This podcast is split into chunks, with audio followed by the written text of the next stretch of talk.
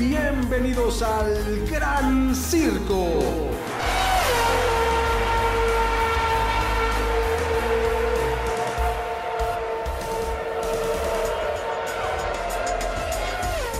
¿Cómo están? Bienvenidas, bienvenidos al Gran Circo, este espacio dedicado completamente a la Fórmula 1. Y señoras y señores, todavía no tenemos carrera, todavía no, falta ya menos, ya falta solamente este fin de semana que viene y al próximo nuevamente entonces continuamos con las actividades de la temporada 2023. Pero bueno, aquí en el Gran Circo pues siempre nos damos a la tarea de encontrar ya sean rumores, información importante que vaya modificando las situaciones que rodean a la parrilla de la Fórmula 1. Así que con eso nos vamos a arrancar. Mi querido César Olivares, te saludo con mucho gusto, igualmente a todas las personas que hoy nos acompañan. Igualmente, Oscar, te saludo con mucho gusto. A todos ustedes también, gracias por acompañarnos en el episodio 16 ya de esta segunda temporada. Y pues muy contentos eh, porque finalmente seguimos eh, semana con semana sacando episodios para todos ustedes. Vemos sus interacciones, sus comentarios. Que por favor no olviden ver el episodio anterior. Estamos armando un ranking de los mejores 10 pilotos de la historia de, la Fórmula 1. Así que déjenos sus rankings en los comentarios y eh, posteriormente lo publicaremos en nuestras redes sociales. Pero hoy particularmente tenemos un tema que ha ido cobrando relevancia conforme avanzan los días. En estos días de descanso, eh, recordemos que no tuvimos, no hay tres semanas de descanso en la Fórmula 1 porque el Gran Premio de China eh, no, tuvo lugar, se canceló un poco antes del inicio de la temporada. Entonces ya se sabía de, este descanso que a nadie nos gusta, pero bueno, no hay más que hacer. Sin embargo, eh, este tema hay que remontar al pasado, hay que eh, echarse un clavado ahí a los archivos, particularmente de la temporada 2008, porque cada vez suena más que Felipe Massa eh, quiere reclamar el título de campeón mundial de la temporada 2008, lo que resultaría en que el señor Lewis Hamilton pudiera tener un título menos, es decir, de 7 tener eh, seis campeonatos y, ya no estaría a la par de Michael Schumacher y no, ahorita no tendría posibilidades de recuperarlo rápidamente. Y Felipe Massa tendría un título en la Fórmula 1, que eso también pues para él es importantísimo y toda la gente que lo quiere y lo sigue. A ver, sí, esto lo comenzamos a, a, platicar ya hace algunos episodios y decíamos, bueno, a ver, ¿existen posibilidades legales de que pueda hacer algo Felipe Massa? Sí, sí existen las posibilidades. ¿Lo va a hacer? Todavía ni siquiera él ha dicho o ha asegurado, sí, me voy a aventar a demandar y a buscar o hacer todo lo posible por conseguir ese título. Pero, ¿a qué se debe todo esto? ¿De dónde comienza a cobrar tal fuerza y relevancia? Resulta que Bernie Ecclestone, que mucha gente pues sabrá perfectamente a quién me refiero, una persona que ha estado pues desde toda su vida involucrado, primero desde niño, como fanático de la Fórmula 1, pero de esos de hueso colorado. Y poco a poco él fue entrando a cada uno de los equipos, a las escuderías, y se convirtió en un negociante fantástico. Llegó a tener una escudería, en fin, eh, y después lo fue soltando poco a poco y dijo, bueno, pero yo me quedo como asesor de todos. En fin, Bernie Ecclestone ha sido un poco de todo y, e incluido director de la Fórmula 1 es el principal, eh, yo creo que responsable porque las transmisiones de la Fórmula 1, que las carreras las veamos en vivo. Él fue que, el que empezó a pujar por todo esto. Así que digamos que el deporte le debe muchas cosas a Bernie Ecclestone. Sin embargo, al mismo tiempo, no es una persona de la gracia de todo mundo. Claro. Porque también ha sido un personaje oscuro que se prestó, o cuando menos presumiblemente, pues a un montón de cosas, ¿eh? Y en esta ocasión se presta a una más.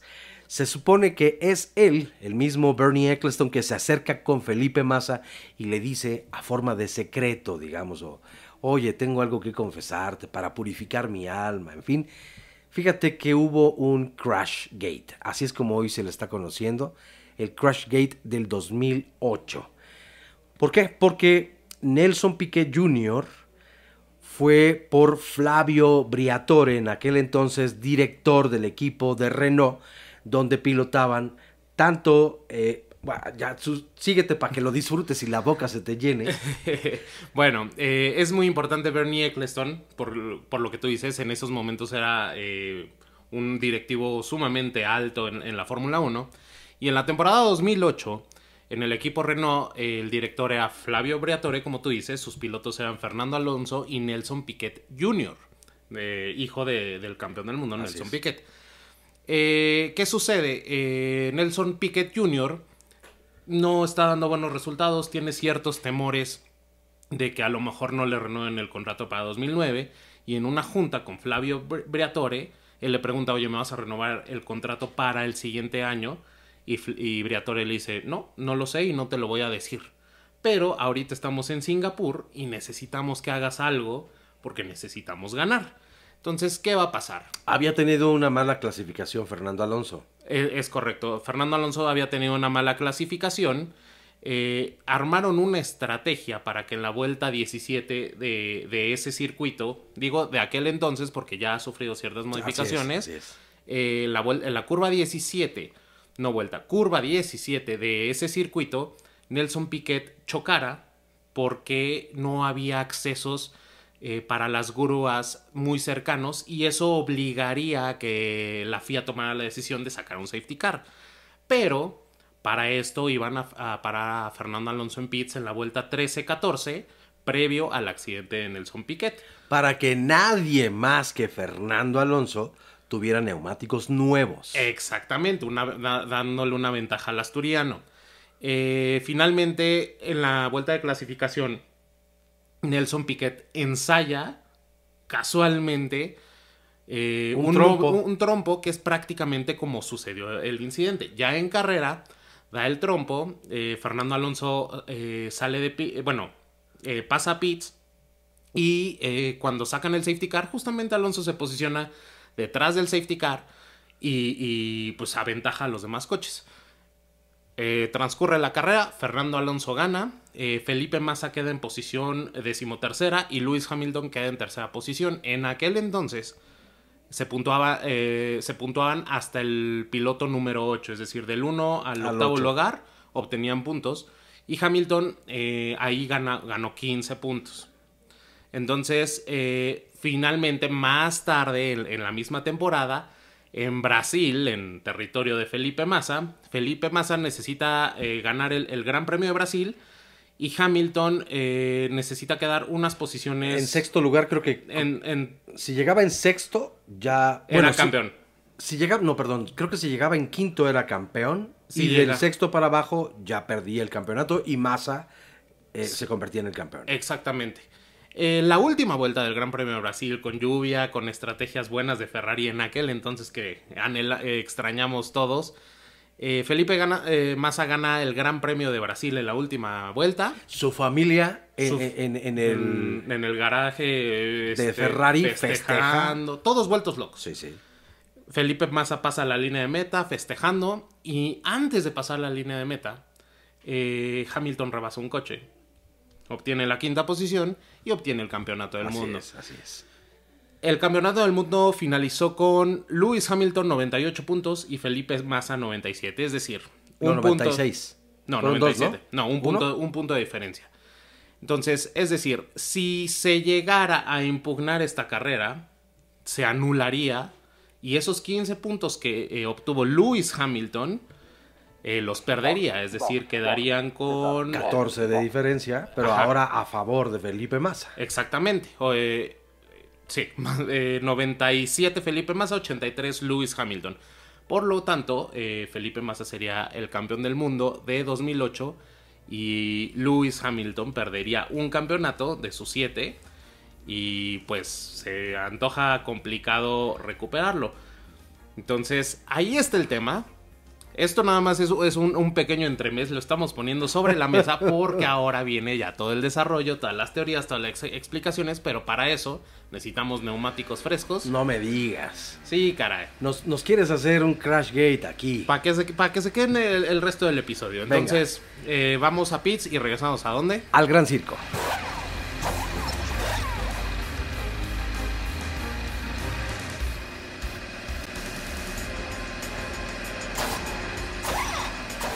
Ya estamos de regreso en este episodio 16, a este segundo bloque del Gran Circo, y comentábamos, eh, más bien poníamos los poníamos en contexto sobre el Crashgate de 2008 que está repercutiendo o podría repercutir en este 2023, 2024 o para adelante, depende eh, cuánto tiempo eh, se lleve el juicio, etcétera. Pero, por favor.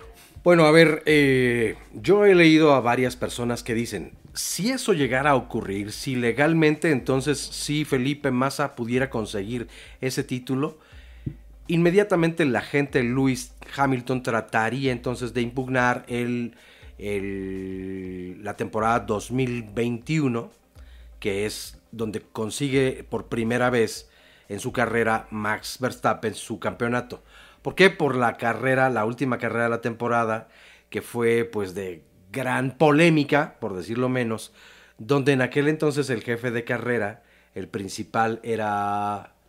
Uy, lo estoy olvidando, que se ha mencionado millones de veces porque dicen, ¿cómo crees? Eh, Mike. Este, Michael, pero su eh, apellido. Eh, Mike, Massey. Michael Massey, que obviamente Toto Wolf decía, no, Mikey, no, no, que además ha confesado tiempo después que dijo, no dije Mikey, dije Michael, ¿no? Pero así se escucha. Entonces, esa fue una carrera sumamente polémica y la temporada se define en esa, en esa última carrera. En la última vuelta. En la última vuelta, además. Hay quien dice también, a ver, espera, si se impugna eso, entonces, y la carrera la echan para atrás lo que pasaría es que ambos pilotos, tanto Lewis Hamilton como Max Verstappen, quedarían empatados. Y como quedarían empatados en puntos, el siguiente criterio de desempate por parte de la FIA es vámonos a quién obtuvo más victorias durante la temporada. Y ese es Max Verstappen. Entonces continuaría teniendo o ostentando el título del campeonato de pilotos del 2021. Entonces dirían, no, no, no me hace mucho, mucho sentido. Además, aquí hemos platicado antes de comenzar la grabación de este episodio, pues la verdad es que es un asunto completamente diferente, ¿no? Sí. O sea, una cosa es yo voy y choco porque además Nelson Piquet Jr. lo confiesa. Lo confesó en 2009. Sí, y la FIA no hizo nada en ese entonces. Eso a mí me hace ver que la, la verdad es, es muy complicado que esto llegara a proceder. Pero a ver, legalmente ahí existe un argumento para Felipe Massa que él dice, déjenme analizar bien la situación y a lo mejor sí me decido y me decanto por irme a por todas y tratar de entonces impugnar esto y que esos puntos que se le sumaron para esa carrera a Lewis Hamilton se los quiten y yo entonces automáticamente soy el campeón de la temporada 2008, ¿no? Exactamente, y, también recordemos que en, 2009 hubo un juicio alrededor de, este Crashgate de 2008. Eh, Fernando Alonso fue absuelto, absuelto. porque no, no pudieron comprobar que él estuviera Ninguna relación de la estrategia de Renault. Flavio Briatore quedó suspendido permanentemente de, cualquier evento de la FIA, de representar a pilotos, absolutamente de todo. Y el director de equipo, que ahorita no recuerdo el nombre, eh, eh, también quedó eh, suspendido durante cinco años de cualquier competición de la FIA o estar vinculado con cualquier competición de la FIA. Que por cierto, después de esos cinco años ya no lo volvimos a ver. No, no, parece que ya no intentó entrar de nuevo al, al gran circo. Pero finalmente eh, yo creo que sí es válido que Felipe Massa lo, lo reclame, lo pelee.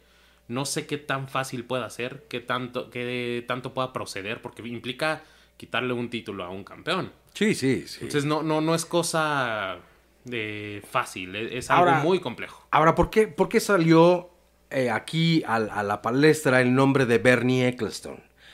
Bueno, porque se supone que es quien se ha acercado entonces a Felipe Massa para decirle, oye, tú puedes hacer algo. ¿eh? Reclama. Reclama, ¿por qué no lo haces? Yo actuaría legalmente y a lo mejor sí lo consigo. Todo esto porque, pues, siempre se rumoreó que a Bernie Ecclestone nunca le cayó bien Lewis Hamilton. Y, también yo creo que si Bernie Ecclestone se acerca con Felipe Massa es como, oye, reclama, pero se te olvidó decir esto, a lo mejor en aquel 2009 o, o algo. O aquí tengo algo nuevo que puedes mostrar a favor. Exacto, no tenemos aquí toda la baraja, ¿no? Porque además sabemos quién es Bernie Eccleston y de lo que es capaz. Entonces, podría tener un as bajo la manga, desde luego que lo podría tener. mira, de verdad, para, para todo lo que sabe Bernie Eccleston, a toda la gente que conoce a todo mundo de la Fórmula 1, a todos los responsables, a las más altas cabezas y todo, fue perdiendo poder, pero la verdad es que fue la, persona más poderosa en su momento del deporte, ¿no? Entonces, bueno, pues sí, esta es una situación que ahí irá desarrollando, estaremos pendiente de todo lo que pueda ir soltando, porque ¿Tú qué harías? Yo como Felipe Massa, creo que sí. No, como, como árbitro, ¿tú, tú, qué, tú qué ¿Tú que le quitarías el título a Hamilton para dárselo a Massa o le dices Massa lo siento muy tarde o no procede Mira, a mí de entrada yo diría me parece que son demasiados años, pero cuando hay situaciones que legalmente nos pueden rebasar y en honor a la justicia, me parece entonces que tendrían que revisarse todos los elementos. Si hoy en día se presenta un elemento nuevo que pueda darle un perfil diferente al asunto, probablemente al lugar, ¿no? Como autoridad hablando. Entonces, no lo sé. Eh, evidentemente es un deporte muy costoso donde los patrocinadores también pierden dinero. Claro. ¿no? Ahora, el representante Lewis Hamilton creo que jamás se quedaría callado. El mismo Lewis Hamilton tampoco lo haría. Eh, se, se provocaría una revolución desde el 2018. Entonces, no sé, es un asunto... 2008. 2008, perdón. Es un asunto complicado, complejo, sensible, pero donde también, en honor a la verdad, pues Felipe Massa no está inventando nada.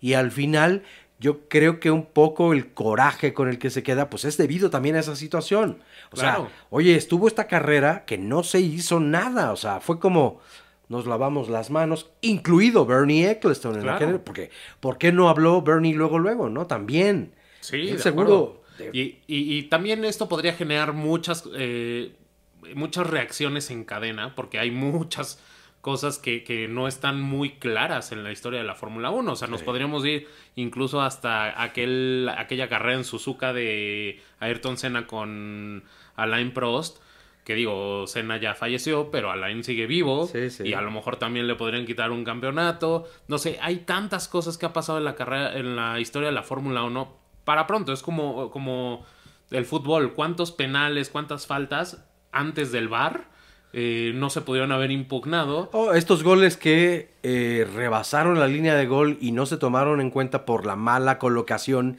del árbitro en ese momento. Y que definen copas del mundo. Sí, Entonces, sí, acá es más o menos lo mismo. porque sí, sí es un tema muy, muy importante. Pero no sé, yo, yo pensaría que si, si Massa prueba, o sea, eh, pone sobre la mesa una sola prueba lo suficientemente fuerte yo digo que sí le pueden quitar el título a Lewis Hamilton. Y eso sería más controversial. Uf, no sé, mira, eh, eh, porque estás hablando sí de una persona que además no es uh, seriecita, muy modosita y que acepte todo lo que se le diga. Además viene toda una prensa inglesa que es feroz. Y entonces imagínate tú la cantidad de cosas que no soltaría el asunto entero, ¿no? Porque yo creo que responsables o inmiscuidos en este tema habrá cientos de personas ahora. Es decir, si esto ocurrió en el 2008, pasados tantos años, ¿quiénes no habrán metido ya las manos allí para modificar, cambiar eh, o tal vez a protestar y no pasó nada? En fin, no es la primera vez que pasa. Ni será la última. No, ojalá, eh, eso era lo que iba, ojalá sea la última, pero lo dudo muchísimo es el deporte económicamente, hay muchísimos intereses y donde hay intereses económicos tan fuertes, desafortunadamente siguen pasando estas cosas. Y nadie va a ceder, entonces... Hijo, está bien difícil. Vamos a ver qué pasa. Por lo pronto vamos a pits por neumáticos frescos. Nada más yo quería hacer una presión. Ustedes díganos qué va a pasar cómo interpretan todo este asunto. Leemos sus comentarios. ¿Quién se queda el título de 2008? ¿Hamilton, o, eh, Lewis Hamilton o Felipe Massa? ¿Mm? Un, título más para Ferrari, Ahora, si dicen, mira, Uno menos para McLaren. si se lo dejas a Hamilton, Hamilton ya es como brasileño, ¿no? Porque además ya es este. Es local allá. Sí, pues es- tiene ya un título allí, este, es ciudadano ejemplar, este, en fin, ya se queda en casa si lo queda Hamilton también, ¿no? Entonces, por favor, comenten mientras nosotros vamos por neu- neumáticos frescos y los vemos aquí de regreso. ¿En dónde? El Gran Circo.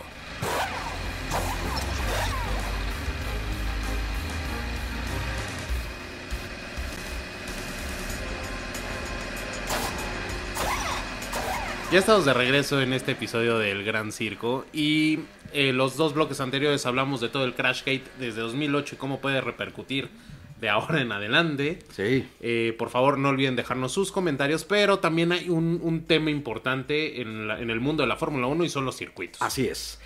Yo creo que es muy importante dónde se corre. Hay circuitos históricos que nos han regalado momentos de toda la vida, que por eso la Fórmula 1 se convierte también en un deporte tan importante. ¿Cuáles son? Pues varios. Yo te daría cinco así de bote pronto. Para mí, Spa, Francorch- Francorchamps, ¿no? Eh, Suzuka, Silverstone, para mí, Mónaco, yo sé que mucha gente lo critica. Y te diría otro muy importante para mí, ah, Brasil. Sí, eh, añadiendo a algunos circuitos que a mí también me gustan porque me gustan. Varios más. Varios ¿no? más. eh. Singapur, Sí, Monza. desde luego. eh, ah, Emilia Romagna también. Húngaro Ring. Sí. Son, son muy, muy buenos circuitos. Por supuesto. Pero eh, la Fórmula 1 ahorita tiene una tendencia hacia los circuitos callejeros. Tan es así que ya suena un circuito callejero en Madrid. Así para, es. eh, para un futuro no muy lejano. 2027. Y ahí hay una disputa porque también los españoles, eh, bueno, hemos leído que, que dicen, no, mejor en que sea en Valencia o que eh, Jerez eh, lo es. restauren, etcétera. Eh, parece que Sudáfrica se puede integrar al calendario. A y- partir del próximo año, ¿eh? a partir del próximo año es. y no sé si al- a partir del siguiente año, pero Vietnam, que ya estuvo en, en algún momento en, en tema de, de formar parte del calendario, se atravesó la pandemia, echaron todo para atrás. Eh, todavía hace ruido Vietnam que Sí. hacer un circuito, pero... Y eh, Alemania también. Alemania. Alemania muy importante. eh, algo que tú me platicaste.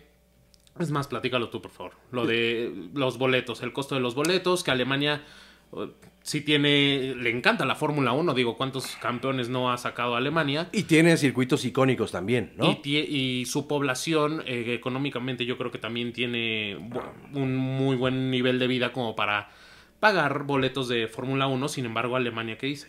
Alemania dice, mira, sí, nuestro interés es estar en la Fórmula 1 en el calendario, participando como circuito. Desde luego lo queremos. Nunca quisimos salir.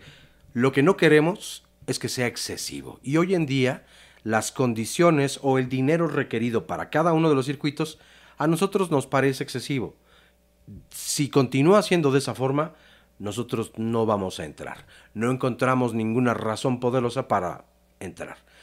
Es no declaró nada más.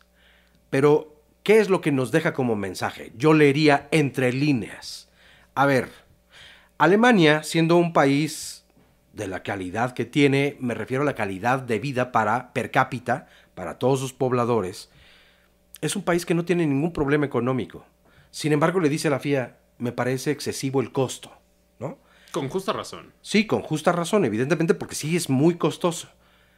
La población alemana tiene para pagar su boleto, que estaría en promedio, hablamos aquí en pesos mexicanos, serían unos 5 mil pesos mexicanos aproximadamente. Serían en dólares, esto... Unos 250 dólares. Sí, unos 250 dólares más o menos. De en entre promedio. 200, 300. En promedio, ¿eh? estamos hablando de un eh, boleto no el más bajo, pero por supuesto tampoco el más alto.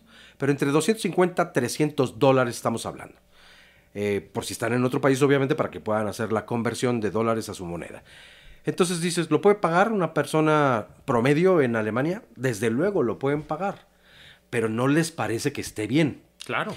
En cambio, hay países como el mexicano, donde se convierte en el segundo país más costoso en sacar a la venta los boletos para su afición. Segundo país y tercer gran premio. Sí, porque los otros dos grandes premios que son más costosos que el Gran Premio de la Ciudad de México son en Estados Unidos, ambos, y uno de ellos es Miami y el otro, que se estrena por primera vez, Las Las, Vegas. Vegas. Bueno, la primera vez en su segundo periodo, porque ya en los años 80 del siglo pasado ya se había hecho. Pero entonces aquí resulta que es el tercer gran premio más costoso de toda la temporada. Ya lo habíamos dicho aquí en repetidas ocasiones, es más económico si ustedes desean ir a ver el Gran Premio a Canadá, al Gilles Villeneuve, y pagar boletos de avión, hospedaje, alimentación y los boletos del Gran Premio, que verlo aquí en su propia ciudad o en su propio país. Esto es absurdo, es ridículo. No puede ser. Y México sí es un país que tiene en su población aún entre 40 y 60% de pobladores en pobreza extrema. Entonces, de verdad, es, es indignante ¿no? Que, que se haga negocio con una población que no tiene los recursos en realidad. Dirán otros, pues no los tienes tú, yo sí bien que los tengo. Hay una desigualdad. Yo creo que eh, de criterios y económica, evidentemente, y en muchas situaciones, ¿no? me refiero a México. Obvio, en el mundo entero pues también habrá, pero estoy hablando precisamente de este tema en cuanto a la Fórmula 1. Entonces sí es un asunto grave, ¿no? Sí, yo, yo eh, en, ese sentido no entiendo muchas posturas de la FIA, porque por ejemplo, eh, un gran premio en Silverstone es más accesible para los ingleses, obviamente, o, para los la, gente, pues, eh, hablo de los ingleses porque ellos tienen la mayor facilidad de ir ahí y obviamente un ingreso con el cual puedan solventar eso de manera mucho más fácil que los mexicanos en México. Pero es que no, no, no es la FIA la que finalmente determina los... No, es una negociación entre la, entre la Fórmula 1 y, la, y los gobiernos de cada, de cada país. Y finalmente ni siquiera el gobierno, es la empresa que recibe los derechos por parte de la FIA para la promoción, la venta, distribución de productos, el merchandising y tal. Entonces, Aquí sí tienes que exentar, o sea, no vamos a mencionar exactamente quiénes son, pero saben quiénes son y mucha gente sabe quiénes son. Los que entonces encarecen todos estos costos y pues se lo dejan de tarea como a la población de, ¿quieres estar allí? Oye, es el evento de moda, está Checo Pérez, ¿te lo vas a perder? Claro. ¿No vas a ser testigo de su historia? Uh, si no vas tú, otros miles atrás vienen. Pero finalmente al punto que quería llegar es, siento que hay un desequilibrio. Creo que todo se puede. Enorme. Absolutamente todo se puede. Hay circuitos muy aburridos que a lo mejor dejan mucho ingreso. Hay circuitos muy buenos que a lo mejor dejan poco ingreso. Y creo que se puede balancear. A mí lo que no me gusta como aficionado es que, por ejemplo, un circuito icónico como Spa está en peligro. a eso quería llegar. Está en peligro por Otra vez Sí, otra vez, porque ya, ya había estado. Entonces, eh, está en peligro actualmente y, por ejemplo, mantienes, hasta la temporada pasada mantenías el circuito en Francia, que es sumamente aburrido. Aburrido. Perdón, eh, yo creo que coincidas conmigo, pero los grandes premios aquí en, en, México, en el Hermano Rodríguez, son sumamente aburridos. Mira, tiene sus cosas, no, no, no, yo, yo no critico a la se le han hecho cambios. A mí cuando, por ejemplo, la Peraltada existía, me parecía pues obviamente mucho más relevante, ¿no? Lo mismo para otros pilotos. Se han ido haciendo modificaciones, no en México, sino en todo el mundo, por o en pro de la seguridad de los pilotos. Eso me parece que es correcto, pero creo que no habría que exagerarse también.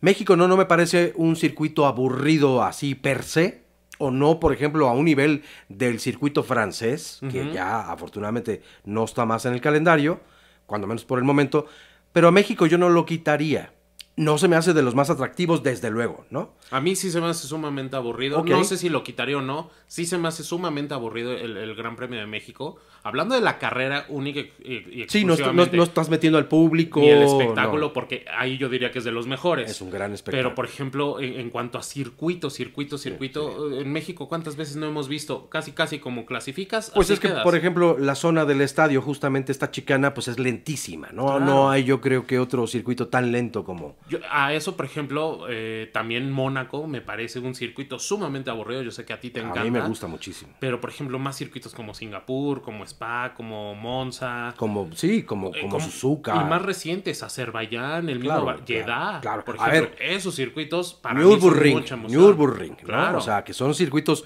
peligrosos, de estos largos, donde además los pilotos dicen, este es un gran reto para mí. No digo que el último circuito alemán que tuvimos fuera malo, no, para nada. Hockenheim. Hockenheim, bastante bueno, ¿no? Pero bueno, así, así la declaración del gobierno alemán, ¿no?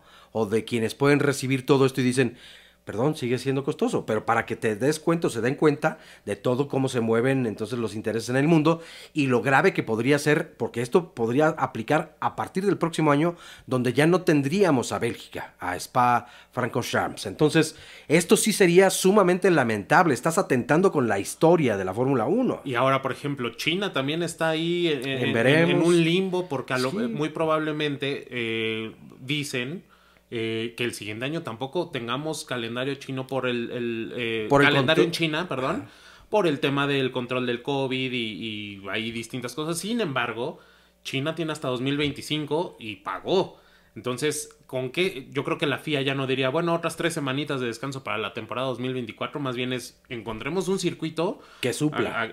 este año sonó Portugal, ya no se hizo, pero entonces ahí está Sudáfrica, ahí está Vietnam. Alemania. Y pues a lo mejor Spa, si no encuentran eh, un, eh, un, circuito o encuentran un circuito con que reemplazar a China, Spa se salva una temporada. Pero si China sí entra, a lo mejor Spa lo quitan. Entonces, no sé, no, no, no estoy muy contento. Yo ahí sí, ¿sabes qué? Me gustaría hacer una petición a todo mundo. Empecemos a firmar una carta para solicitar que a Spa no lo toquen.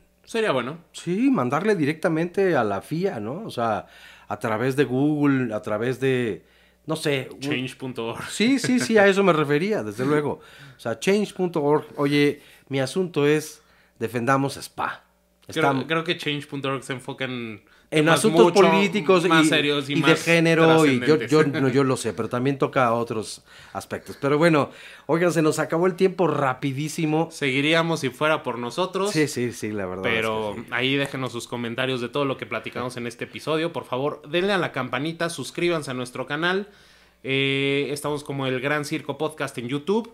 Eh, cada episodio, eh, cada semana, martes a las 6 de la tarde, nuevo episodio. Y no se olviden de seguirnos en nuestras redes sociales. Nos encuentran como arroba el gran circo podcast, Facebook, Twitter, Instagram y TikTok. Exactamente. Y si solamente quieren o pueden escuchar el episodio, lo pueden hacer en Apple Podcast, en Google Podcast, también en Amazon Music y en Spotify, donde además lo pueden ver y lo pueden calificar. Sí, por favor, califíquenlo. No se olviden de calificarlo. Y pues... Eh, Compartan nuestro sitio, por favor. Compartan, recomiéndenos. Eso para nosotros es muy importante. Y mándenos todos sus comentarios y desde dónde nos ven, desde dónde nos escriben, para que aquí lo, podamos presumir. Y no olviden ir al episodio anterior, aquí se los dejamos en la descripción para que hagan su ranking de los 10 mejores pilotos de la historia de la Fórmula 1. Y así sabremos entonces cuál es el ranking de el Gran Circo y lo podremos publicar ya un poco más adelante. Exactamente. Muy bien, pues que tengan una extraordinaria semana y recuerden siempre conducir sus vidas con cuidado. Mi querido César Olivares, como siempre, un placer. Igualmente. Compartir micrófonos y cámara contigo y aquí nos vemos entonces la próxima semana. Esto es el Gran Circo.